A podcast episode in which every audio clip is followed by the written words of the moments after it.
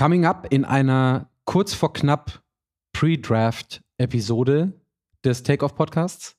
Ein kleines Stimmungsbild vor dem Draft. Wir gucken an, wer könnte auf die 15 bei den Jets fallen. Also anschnallen. Und ab geht's.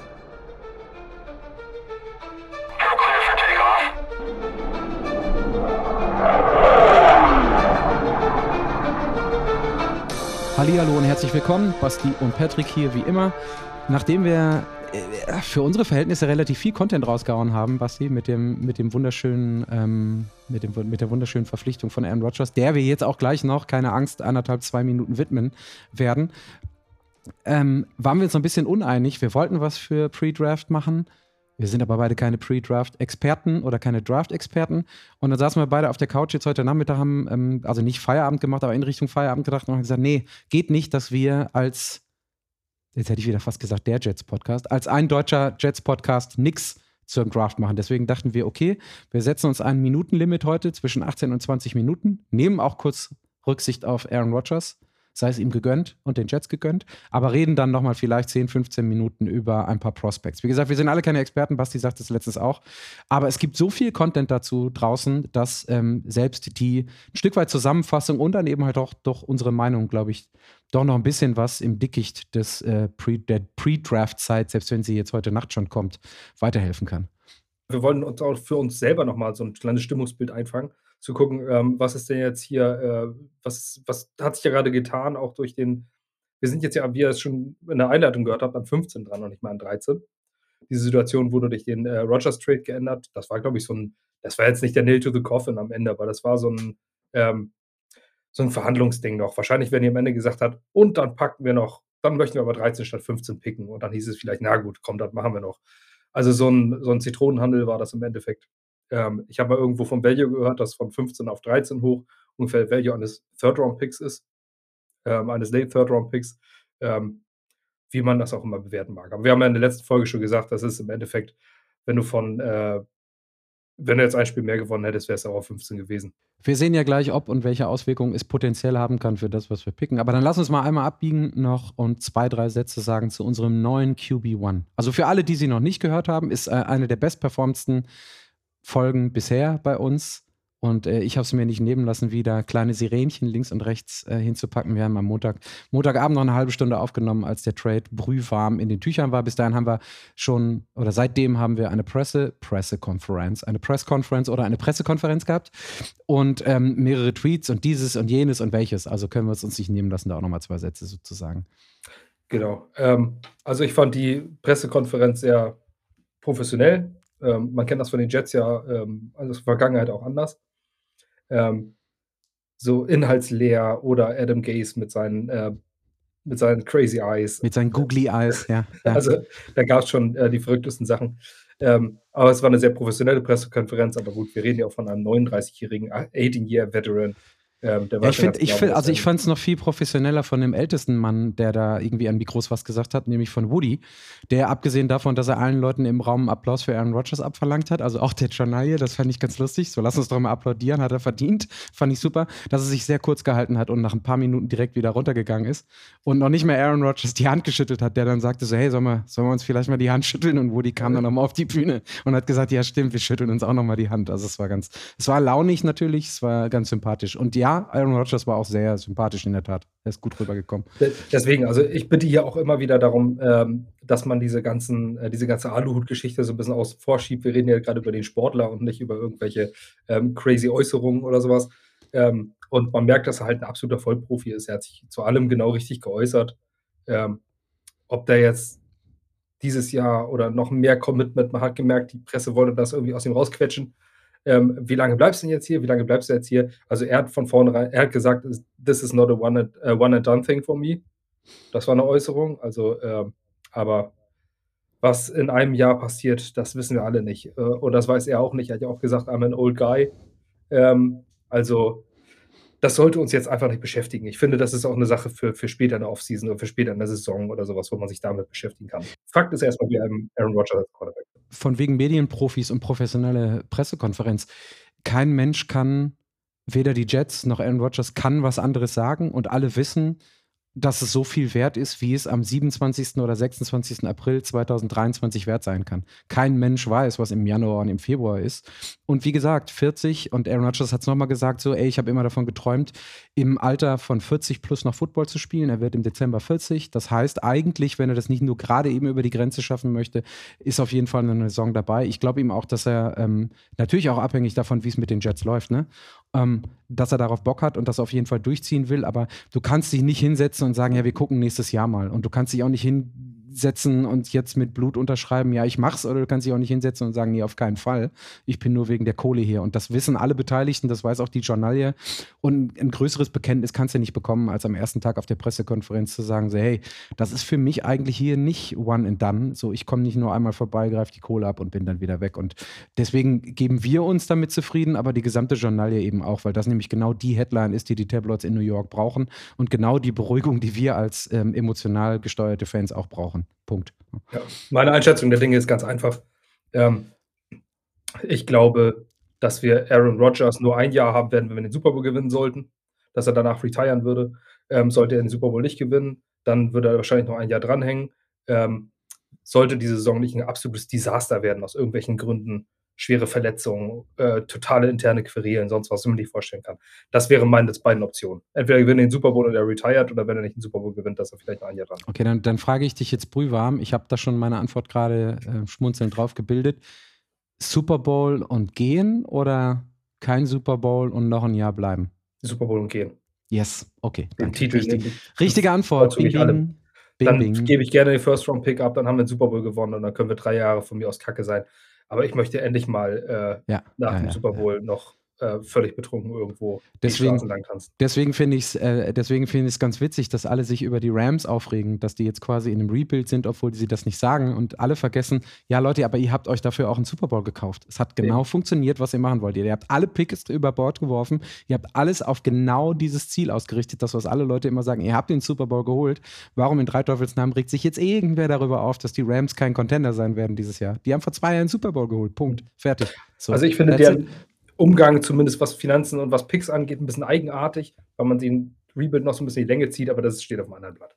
Ja, ja. Zwei Sachen habe ich noch. Ähm, einmal, ähm, er hat betont, wie sehr er sich darüber freut, dass sein Buddy Hack, also Hackett, da ist, der ähm, wohl auch dann scheinbar über das Buddy-Coaching-Spieler-Dasein hinaus ein Freund von ihm sein muss. Das kam zumindest äh, für mich, also ich will nicht sagen, dass es jetzt super überraschend war, aber ich dachte, das wäre eine gute professionelle Beziehung. Es schien aber dann doch eher ein bisschen mehr privat auch irgendwie auf einer Wellenlänge buddymäßig zu sein. Das hat er mehrere Male betont, dass er sich darüber, dass er sich darüber ganz besonders freut. Er sagt zwar auch, dass das nicht die komplette alleine Entscheidung war, sondern eben auch das, was Douglas gedraftet und gemacht hat und das, was Salah als Kultur, das fand ich ganz wichtig für mich, ähm, in den, in den, in den, ins Team reingebracht hat.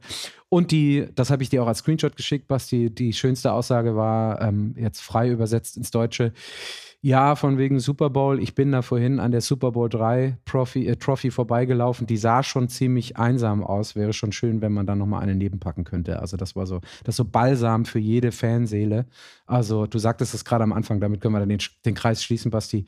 Absoluter Medienprofi am Ende des Tages. Ne? Der weiß, was er sagen muss. Er weiß, in welchem Duktus es er sagen muss. Also, es war nicht irgendwie arrogant, es war nicht cocky, sondern da war sehr viel Understatement dabei, so sehr viel Humbleness oder, also, er war sehr humble dabei und ähm, also guten Eindruck gemacht, war, war extrem gut. Ja, finde ich auch. Also, und ähm, jetzt glaube ich schon der dritte Abschluss, den wir reinbringen wollen. Ähm, und das, er hat ja auch gesagt, das mit der Nummer 12. Und das fand ich sehr, sehr gut, weil ähm, Joe Namath hat gesagt, äh, dass die, die Nummer 12 unretiren würde für Rogers. Ähm, und Rogers hat gesagt, ja, Nummer 12 ist für mich Broadway Joe. Und, ähm, und das kam für ihn gar nicht in Frage, diese 12 zu nehmen und dann geht er zurück zu seiner College-Nummer. Das fand ich sehr respektvoll, diesen Respekt vor alten Legenden zu haben und vor vergangenen Erfolgen. Ähm, auch von jemandem, der ähm, die meisten MVP-Titel überhaupt gewonnen hat. Ähm, das ist schon eine Nummer für sich. Kann also, man jetzt wieder sagen, dass wir ihm das am Montag souffliert haben, ne? Haben wir, haben wir ja schon am Montag gesagt, dass er da in der, in der Achtung vor dem Game und vor den Legenden äh, definitiv dann wahrscheinlich darauf verzichten wird. So. Das haben wir jetzt auch schwarz auf weiß. Ja, exakt. Genau. Dann lass uns mal rüberspringen in den Draft. Ähm, ich würde es einmal kurz vorher noch einordnen, weil so zwei, drei Prämissen gibt es. Neben der Tatsache, dass Aaron Rodgers verpflichtet wurde ähm, oder getradet wurde, ist die Position des Centers ja zumindest für ein Jahr geklärt. Äh, Conor McGovern ist wieder zurück, was definitiv auch wie ich denke, einen Impact auf, die, auf das Draft-Szenario der späteren Runden bei den Jets hat, weil es eben jetzt nicht so ist, dass definitiv ein Center, der ready sein muss, gedraftet wird. Es gibt so ein, zwei, die richtig gut sind. Es kann auch sein, dass, wenn die dann noch verfügbar sind, die Jets trotzdem dem nachgehen, aber da fällt definitiv mit einem grünen Haken ein Need weg. Dann, wir hatten es gerade, definitiv macht es für mich schon einen Unterschied, das werden wir jetzt, glaube ich, gleich sehen, zumindest mit dem, was ich so ein bisschen referiere, einen Unterschied zwischen Platz 13 und Platz, Platz 15 weil, und ähm, ich gucke zu dir rüber und, und werf gerne das, den Staffelstab zu dir rüber, Basti, das, was die Jets angehen in der ersten Runde, ist Tackle, also Offensive Line. Und das ist so das, wo sich über alle, über alle Veröffentlichungen, Mock-Drafts und auch Diskussionen hinaus äh, einig sind, aber eben unter der Prämisse, dass an Platz 15 auch noch ein O-Liner verfügbar ist, den die Jets genau auf Platz 15 einstufen.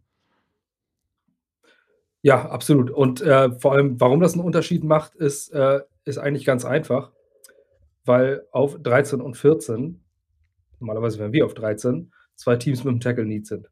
Ähm, und das ist natürlich schon ein Unterschied. Ich gehe aber davon aus, ähm, in dieser Sache, dass äh, sich Joe Douglas dessen durchaus bewusst ist, ähm, dass er wahrscheinlich ähnlich wie im Draft von Mackay Beckton, wo eine, eine Handvoll O-Linemen da waren, sich sagt, ja, dann nehme ich halt den besten, den ich da abkriegen kann. Ähm, anhand der Mock-Drafts habe ich auch schon viel gesehen. Also manchmal sind auch der erste Tackle bereits erst, äh, erst ab 11 oder 12 vom Board gegangen in einigen Mock-Drafts. Auch das kann sein. Ähm, weil der Run of Quarterbacks da ist. Es ist nicht nur eine oder zwei da, sondern es sind gleich vier oder fünf da, die man nehmen könnte, wo Uptrades möglich wären. Im Draft kann sowieso immer Verrücktes passieren. Also es macht schon einen Unterschied, ob wir an 13 oder 15 äh, picken, wie du gesagt hast, ja. Deswegen gibt es vielleicht auch die Variante, dass es vielleicht auch doch kein Tackle wird. Ja, also die, ich, ähm, ich werfe jetzt mal ein paar Namen rein. Wir können uns die ja so ein bisschen hin und her werfen und kommentieren oder auch nicht. Also die Namen, die definitiv eine Rolle spielen, sind beispielsweise Paris Johnson, Offensive Tackle, dann ähm, Peter Skoronski, Lucas Van Ness, Broderick Jones, um, ähm, und dann noch Darnell Wright, der aus diesen Vieren aber ein Stück weit, so wie ich das zumindest ähm, auch angelesen mir habe, wie gesagt, beides keine Draft-Experten oder ich auch kein Draft-Experte, der so ein Stück weit ähm, auch wirklich wieder rausfällt. Wer dann als ähm, Defensivmensch mit dazukommt, falls alle diese fünf Offensive ähm, Tackle oder die Offensive Linemen schon weg sind, wäre, zumindest habe ich das ähm, so ein bisschen rauskristallisiert, äh, ist Kalijah Kenzie ich weiß nicht, ob du den auch hast. Muss ich mal gucken, ob Basti, Basti nickt, aber da auf jeden Fall auf dem Schirm. Und um das einmal einzuordnen, es wird davon ausgegangen oder man kann davon ausgehen, dass Paris Johnson des, defin, definitiv schon weg ist, weil er bei den meisten Leuten auf dem Draftboard ganz weit oben steht.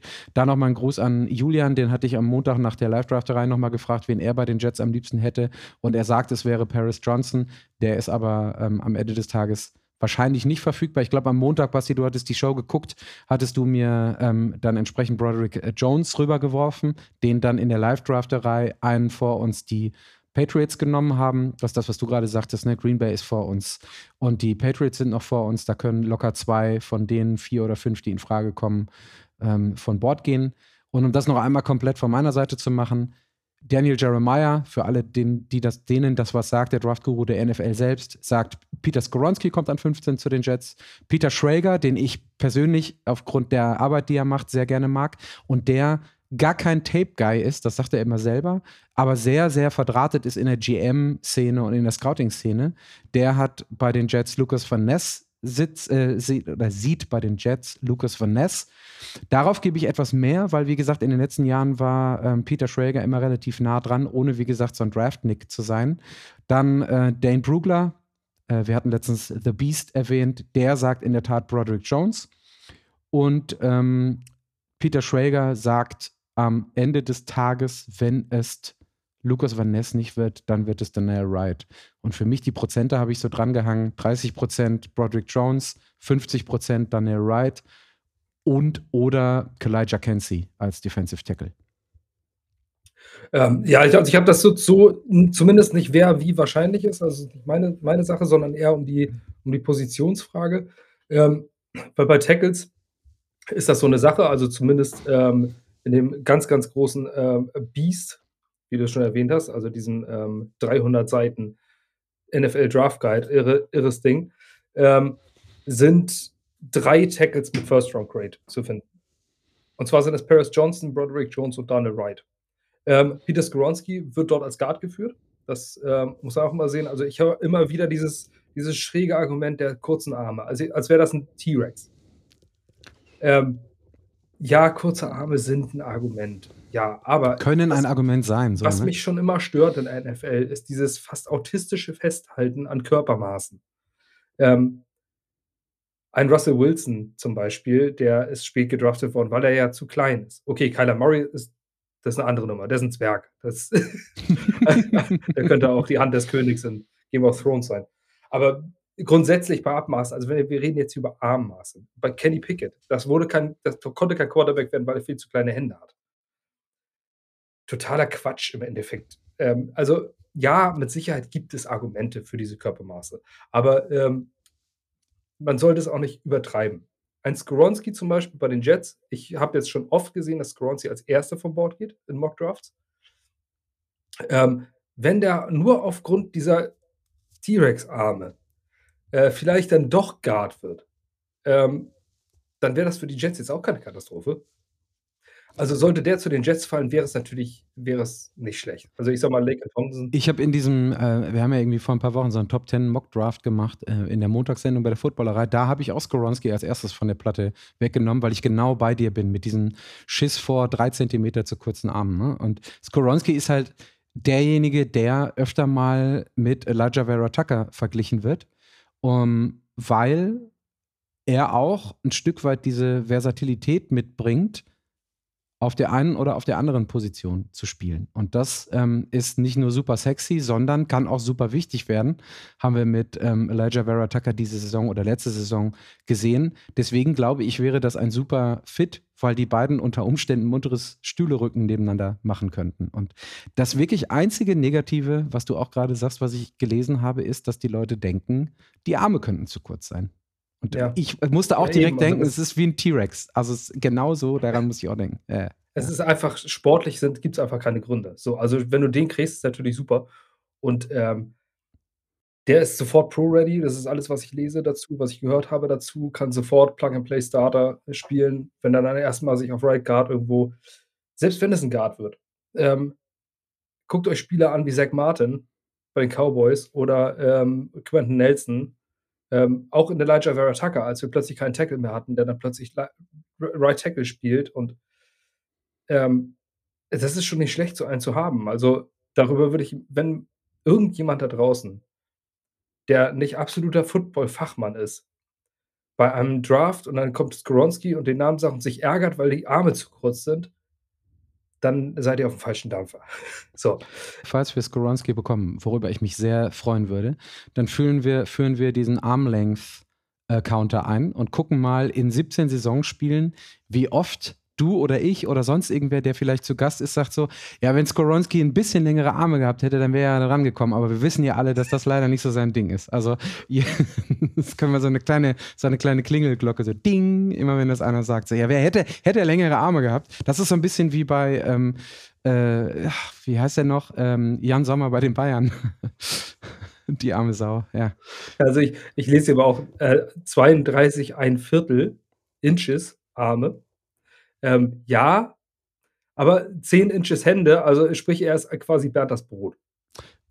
ja, so Tennis, Tennis, Tennisschläger an so ganz kurzen, an so ganz kurzen Armen. Und was man, um ein bisschen Ernsthaftigkeit wieder reinzubringen, du sagtest gerade Pro-Ready, technisch wie gesagt, auch kein Video geguckt, aber technisch muss der Junge top sein. So, und das sind Absolut. dann, ne, also wenn, wenn der eine Sinn nicht komplett ausgeprägt ist, und da sagen wir jetzt einfach mal als Sinn die Armlänge, weil es drei Zentimeter zu wenig sind, dann musst du es halt über die Technik kompensieren. Und eine gute und feine Technik ist extrem viel wert auf der, ähm, in der, in der O-Line. Von daher glaube ich nicht, dass das wirklich was Negatives hat. Also, wenn Skoronski zu den Jets fällt, wäre ich super glücklich. Mit wem wärst du denn am zufriedensten?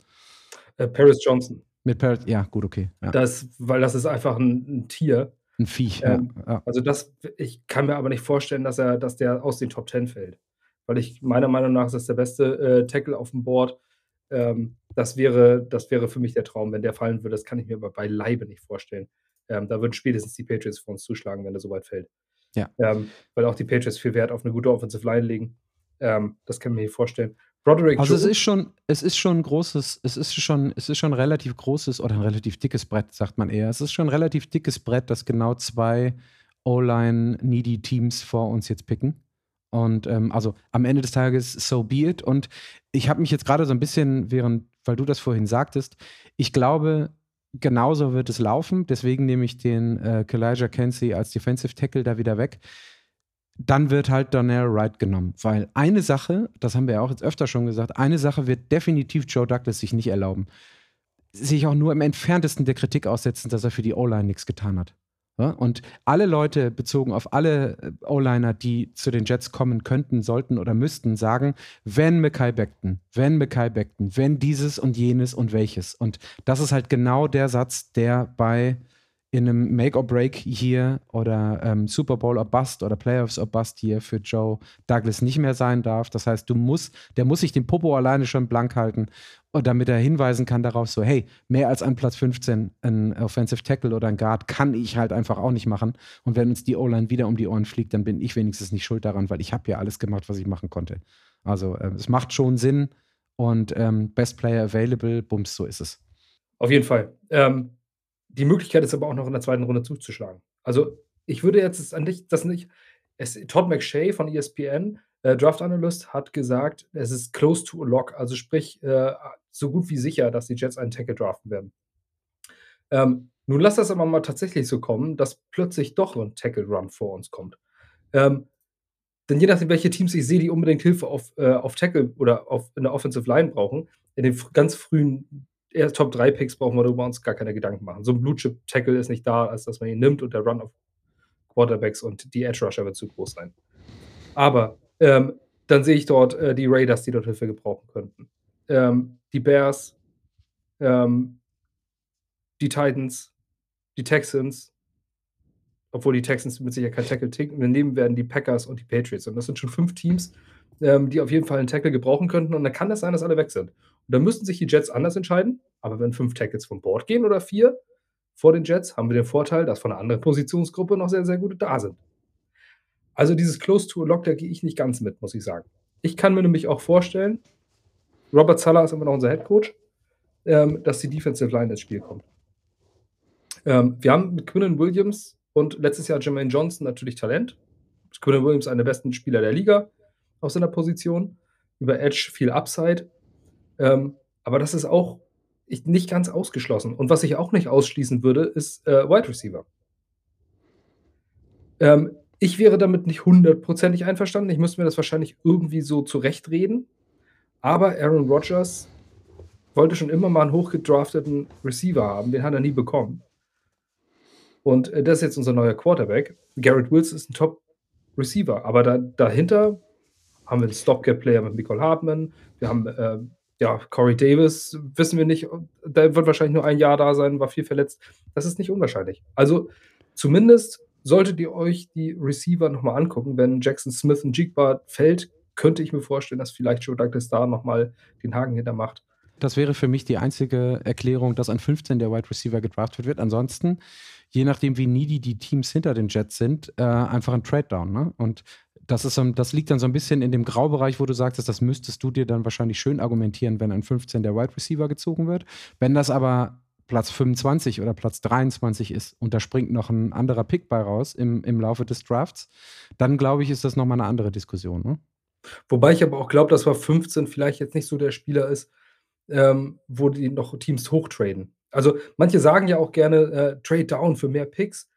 Ähm, das ist aber kein Automatismus wie bei Madden oder bei irgendeinem Mockdraft-Simulator, Trade Down und dann hast du drei Angebote davor liegen. Es kann auch sein, dass keine, An dass keine anrufen kann, der sagt, nö, ich geb, will jetzt nicht weiter ausgeben. Ja, ja, klar, absolut. Weil, ja. was man immer wieder hört in diesem Draft ist ähm, Top-Heavy. Also es gibt ein paar Top-Player und danach ist, ähm, also die Klasse ist jetzt insgesamt nicht so stark. Ähm, ja, die einzigen, die relativ gut sind, sind die, sind die Tight Ends, die sind repräsentiert. Ähm, das wird aber nichts vor fünfte, vierte, fünfte Runde maximal für die Jets und, dieses und Jahr. Edge und Edge soll recht tief sein. Also, ja, das stimmt, sechs bis sieben oder so in der ersten Runde. Und ja. ich sehe in den Brooklers Draft Guide, ähm, sehe ich hier äh, vier Second Round ähm, Tackles mit Second Round Grade. Also ist es vielleicht auch nicht gar nicht so unwahrscheinlich, dass, äh, dass man vielleicht bis zur zweiten Runde wartet, wenn in der ersten Runde irgendwo ein klar Best Player da ist. Angenommen, du bist auf 15, du hast auf deinem Board sind Top 12 Spieler weg. Ähm, und, oder nee, die Top 15 Spieler sind, äh, oder davon den 15 verfügbar sind 14 schon weg und einer, den du irgendwo auf 7 gerankt hattest, der ist noch da, dann nimmst du den scheißegal, welche Position der spielt. Ähm, denn das haben wir auch in der letzten Episode schon erzählt, Draft nach Need ist nie die beste Idee. Du solltest ja. immer das höchste Talent nehmen, weil du den für die nächsten vier, im Idealfall fünf Jahre sicher hast. Ähm, da musst du nicht immer nur auf das Folgejahr achten. Draften ist nicht Free Agency. Draft ist nicht, was mache ich jetzt in diesem Jahr, sondern Draft ist, mit welchem Spieler, wer, wer ist das höchste Talent, der mein Team für die nächsten viereinhalb Jahre, fünf Jahre besser macht. Und dementsprechend kann auch mal ein Spieler rausspringen, der kein Need ist. Genau, bei minimalem ökonomischen, na, wäre es monetären Einsatz so, nicht ökonomisch. Nur kotzen würde ich, und ich liebe den Spieler, aber kotzen würde ich, wenn jemand, wenn sie auf die Idee kommen, Bijan Robinson zu nehmen, den Running Back. Top-Talent, keine Frage. Einer der besten Spieler im Draft, keine Frage. Aber wir haben Brees Hall und Michael Carter und auch wenn, ich habe das jetzt irgendwo auch gelesen, ein Third Running Back oder sowas ist ein Need bei den Jets. Tut mir leid, das, aber da, das, da rede ich doch nicht über einen Draft. Also ein Third Running Back, Ty Johnson wurde entlassen, falls euch das interessiert ähm, Third Running Back findest als Undraft Free Agent oder irgendwo später noch auf dem Ist Markt für mich eine der interessantesten Fragen, wo und auf welcher Position Bijan Robinson landet. Weil der, egal auf welchem Big Board du guckst, ist der immer mindestens Top 5, meistens Top 3. das ist richtig. Total krass. spannend, ja. ja ähm, die, eine kurze Sache muss ich noch loswerden, auch wenn uns vielleicht keine Dolphins-Fans zuhören. Aber ich habe von Dolphins-Fans schon oft gehört, ähm, dass man ja zu viel abgegeben hat für Rogers und die Missgunst ist groß und so weiter und so fort. Ist ja auch alles nachvollziehbar. Man spielt in einer Division, ihr sollt uns das nicht gönnen. Aber da wird mal gesagt: ah, guck mal, die Jets haben ja noch den First-Round-Pick möglicherweise nicht sehr abgegeben. Leute, liebe Dolphins-Fans, liebe Dolphins-Anhänger, ihr habt einen First-Round-Pick für einen Quarterback ausgegeben, von dem ihr geträumt habt. Oder euer Team geträumt hat. Also, ihr habt einen First-Round-Pick für Tom Brady ausgegeben, der nie bei euch gespielt hat. Deswegen ähm, würde ich da den Ball mal flach halten. Ja, das stimmt. So habe ich das noch gar nicht betrachtet. Das ist, äh, das ist ein schönes, Nur, das ein schönes. Schönes, schönes Schlusswort. Unsere Draft-Expertise und am Ende des Tages nochmal den Division Rival äh, ein bisschen bashen. So, jetzt sind wir bei 27 Minuten, dann bleiben wir wenigstens unter 30. Ähm, ich werde es heute Nacht nicht live gucken. Ähm, ich, ich werde es auch nicht schaffen. Ich bin dreifacher Vater, angehender Vierfachvater. Und das ist in der Woche.